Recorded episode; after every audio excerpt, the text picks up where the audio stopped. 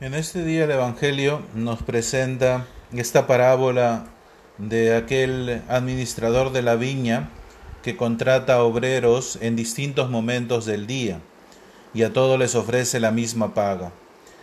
Eh, esta es una llamada también de parte de Dios a trabajar por su viña, a trabajar por la iglesia, en, en la condición en la que estemos, sean laicos, presbíteros, obispos porque es lo que mucho se llama comúnmente dentro de la iglesia los llamados a la última hora, son los que destacan aquí y le dan un poco de sentido al Evangelio del día de hoy.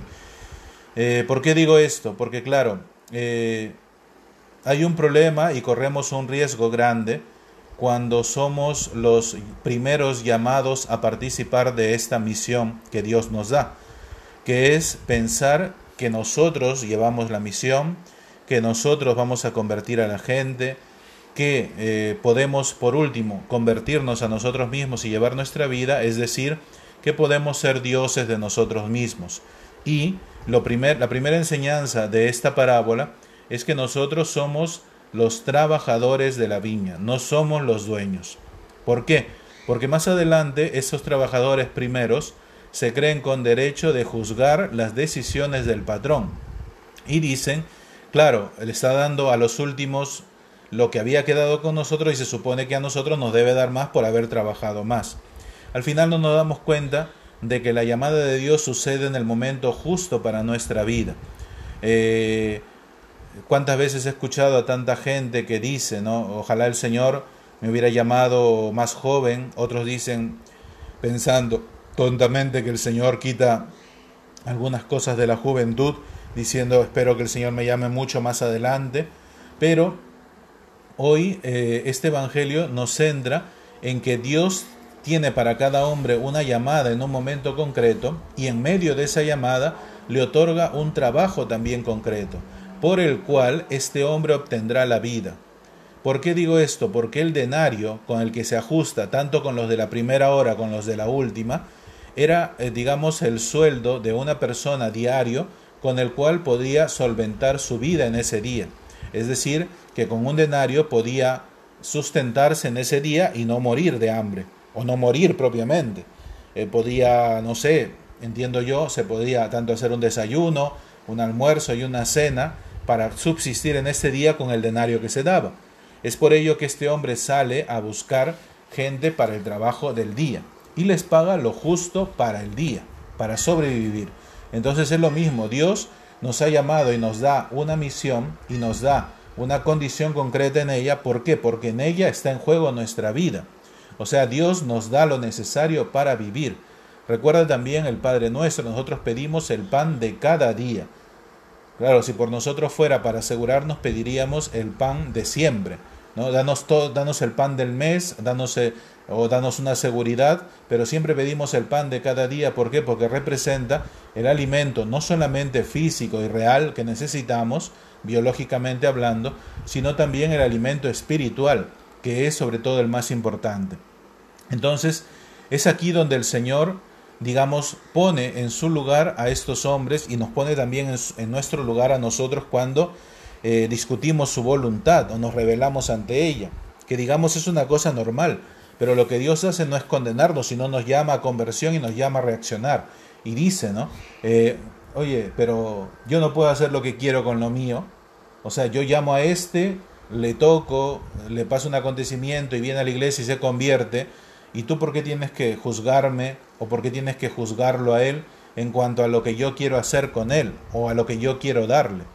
O sea, no puedo hacer con lo mío lo que quiero. El Señor es, es muy fuerte en esta exclamación hacia nosotros. Pero como decía, no es para reprocharnos, sino solamente, como dice también la palabra, para amonestarnos, para darnos cuenta de que todo este trabajo que han hecho durante el día es provechoso para la viña, sea la primera hora, sea la última, ninguno queda excluido de, es llamado.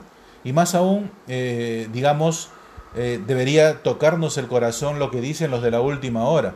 Nadie, o sea, el Señor le dice, eh, ya casi al final de la jornada, oye, ustedes siguen aquí, nadie están aquí, no han ido a trabajar.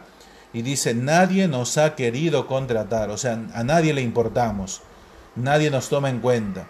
y él le dice, vengan ustedes también a mi viña. O sea, ni siquiera le ve su condición, ve su pérdida que podría ser como administrador, sino que dice, vengan ustedes también, yo sí los tomo en cuenta.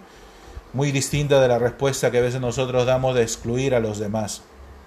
También es por ello que repite lo del Evangelio del día anterior que dice muchos últimos serán primeros y muchos primeros últimos. ¿Por qué? Porque estos últimos que llegan también son destinatarios de la salvación de Dios, tanto como los primeros. Pero estos últimos son conscientes de este lugar que ocupan. O sea, estos que han llegado no se esperaban este premio de parte de Dios. O sea, el denario, no se lo esperaban, habrían dicho, bueno, nos darán de repente para un café, para tomar un lonche, no, les ha dado lo mismo para vivir que a los primeros. Pero estos son conscientes. Más, más aún, el problema es que aquellos primeros que se han creído dueños de la viña o dueños de la verdad han pasado al último lugar.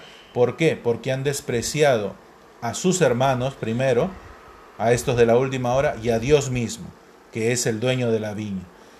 Espero yo que el Señor nos conceda, en medio de nuestra vida, poder entrar en el trabajo que Dios nos da y que en ello va en juego nuestra vida. ¿Cuál es el trabajo que tienes? Pues pregúntalo tú.